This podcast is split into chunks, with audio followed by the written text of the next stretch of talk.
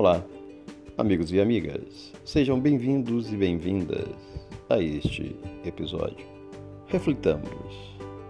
A professora Ruth Vilas Boas, sensibilizada com uma cena comum nos dias de hoje, mas que passa desapercebida por muitos de nós, escreveu o seguinte: Diz ela, ela passava todas as noites, altas horas, empunhando um carrinho cujas rodas rangentes avisavam-me da sua chegada.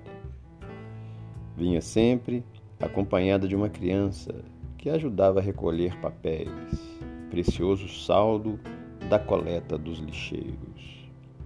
Na penumbra formada pela copa das árvores, eu apenas conseguia vislumbrar-lhes as silhuetas, que eram esquálitas e andrajosas. Seus rostos ainda me permanecem anônimos, mas suas vozes parecem ecoar nos meus ouvidos cada vez que me lembro delas.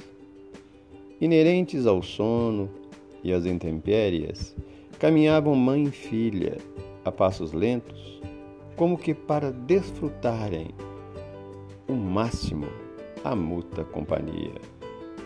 E conversavam muito Havia na fala daquelas criaturas um misto de compreensão e cumplicidade, e, acima de tudo, muito carinho.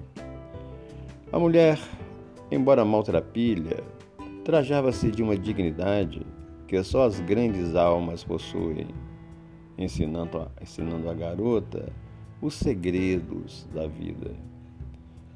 A menina, supostos oito ou nove anos, absorvia-lhe as palavras atenta, argumentando algumas vezes e questionando outras. E o diálogo fluía, longo, harmonioso, suave, e de repente explodia em cristalinas gargalhadas. Sinal inequívoco de que se sentiam felizes pelo simples fato de estarem juntas.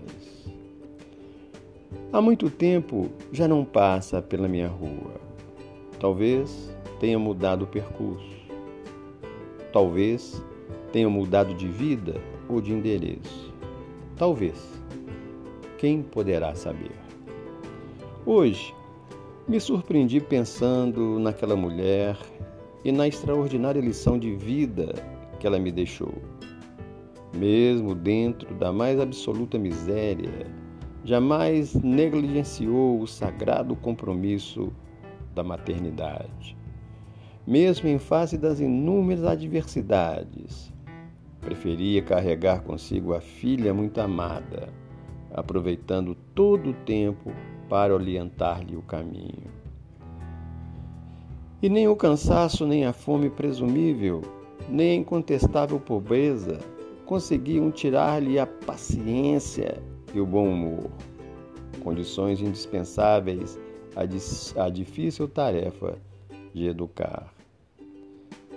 No ar do momento em que vivemos, o que constatamos com frequência são pais ensandecidos pela ânsia da conquista de status social, sem disponibilidade, ausentes, formando mesmo dentro de lares abastados filhos desorientados, carentes e tristes. Pensando nisso, resolvi prestar uma homenagem especial a essa ignorada mulher, diamante oculto na rocha bruta, mãe sem rosto e sem nome. Dei-lhe o nome de catadora de papéis, ou seja, mãe catadora de papéis.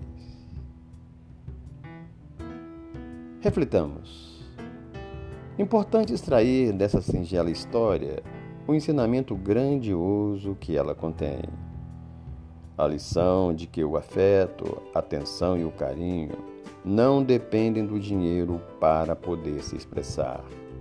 O amor não necessita de recursos financeiros, posição social ou diplomas para brotar. O amor, para se manifestar, precisa tão somente de um coração disposto, de um coração que entenda o amor e deixe-o nascer e florescer, ainda que em condições difíceis, onde a miséria material habita. E onde o amor floresce, onde existe educação, atenção, compreensão e afeto. Surge e surgirá sempre a esperança, acenando com as possibilidades de uma, de uma manhã mais feliz e risonho. Que possamos refletir sobre os ensinamentos contidos neste episódio.